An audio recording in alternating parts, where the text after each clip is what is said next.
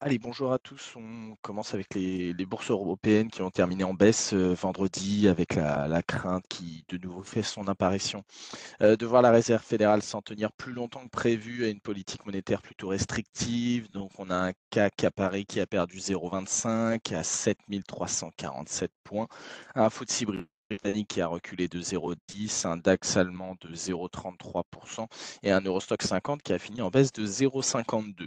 Donc on a les bourses qui restent affectées par la publication ces derniers jours hein, des indicateurs, notamment américains, qui témoignent de la, ténacité de, de l'inflation et de la solidité du marché du travail. Donc on avait deux responsables de la Fed vendredi, on avait Loretta Mester pardon, et James Bullard qui ne sont pas des membres votants au comité cette année, qui ont déclaré que la Banque centrale américaine aurait probablement dû relever ses taux davantage en début de mois. Et on peut noter que maintenant, on a Goldman et euh, Bank of America qui misent désormais sur trois nouvelles hausses de taux d'un quart de point cette année et non plus deux comme auparavant. Au niveau des secteurs, euh, vendredi en Europe, on avait euh, forcément bah, les secteurs qui sont impactés par ces potentielles hausses de taux. Donc, on avait le secteur de la techno et vous aviez également celui de l'énergie. Euh, au niveau des valeurs, on peut noter avec les résultats trimestriels, on a Téléperformance qui a perdu 2,70% après avoir fait état d'une croissance de son chiffre d'affaires trimestriel et d'un bénéfice annuel qui est ressorti inférieur aux attentes. On a le groupe de luxe Hermès qui, à l'inverse, a pris 0,34% après l'annonce d'une croissance supérieure aux attentes de son chiffre d'affaires faire au T4 et au niveau du, du, SPF 120, on peut noter Air France qui a gagné 5,32 ou encore Ubisoft 3,78. Euh, au niveau de la bourse de New York, on était plutôt dispersé vendredi. Donc on a un indice Dow Jones qui a gagné 0,39% à 33 826 points. On a S&P qui a perdu 0,28 et un Nasdaq qui est reculé de son côté de 0,58% à 11 787 points. Donc comme je disais tout à l'heure, on a, des, on a des, traders qui anticipent désormais au moins deux hausses de taux euh, supplémentaires et un pic qui pourrait s'établir à 5,3% d'ici juillet.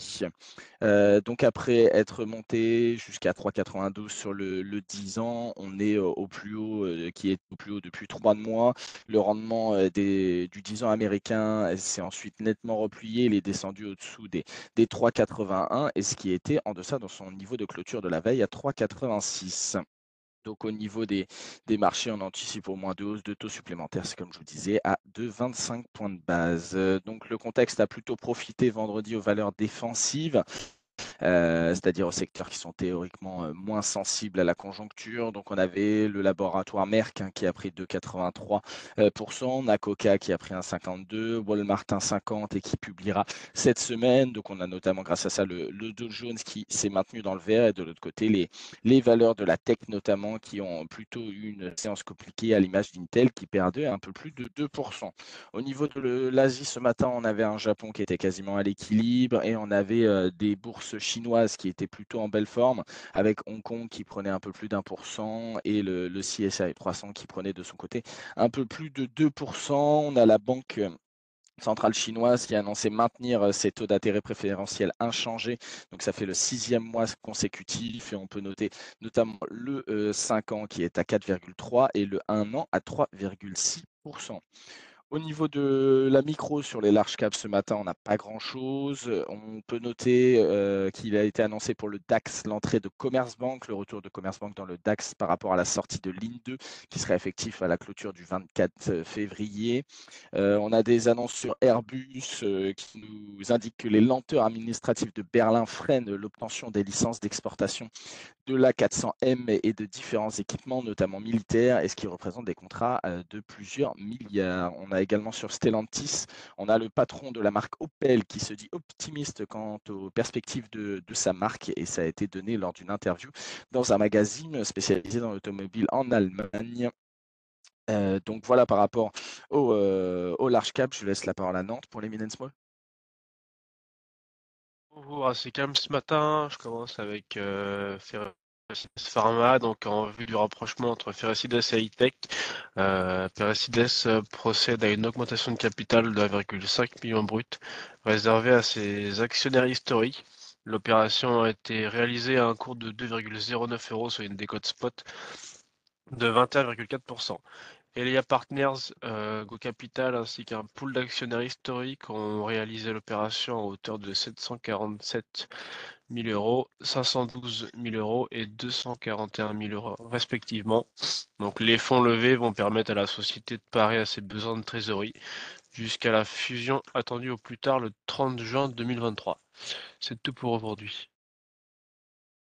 Merci beaucoup. J'enchaîne avec euh, la devise ce matin. On a un euro dollar qui est autour, qui est quasiment à l'équilibre autour des 1,0701. Au niveau du 10 ans US, on est toujours en repli. On est autour des, des 3,80. 70 et son équivalent allemand également en repli autour des, des 2,45-30 et au niveau des matières premières, des barils qui commencent à reprendre un petit peu de couleur et qui prennent plus de 0,8% euh, chacun avec un WTI autour des 77,18 et un baril de Brent autour des 83,71.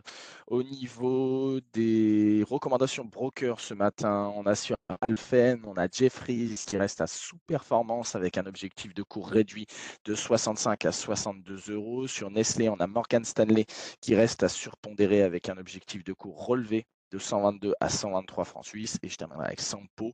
On a HSBC qui passe de conserver à acheter en visant 53 euros.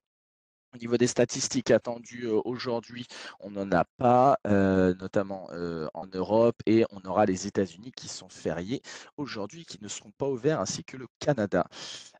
par rapport à l'analyse technique, je vous rappelle qu'on est toujours neutre à court terme, avec la première résistance qui se situe sur les plus hauts qui ont été faits la semaine dernière autour des 7385, et on est toujours drivé par le support qui est la moyenne mobile 10 jours. Et pour rappel, on est toujours en RSI en zone de surachat sur le CAC. Je vous souhaite une bonne journée et une bonne séance à tous.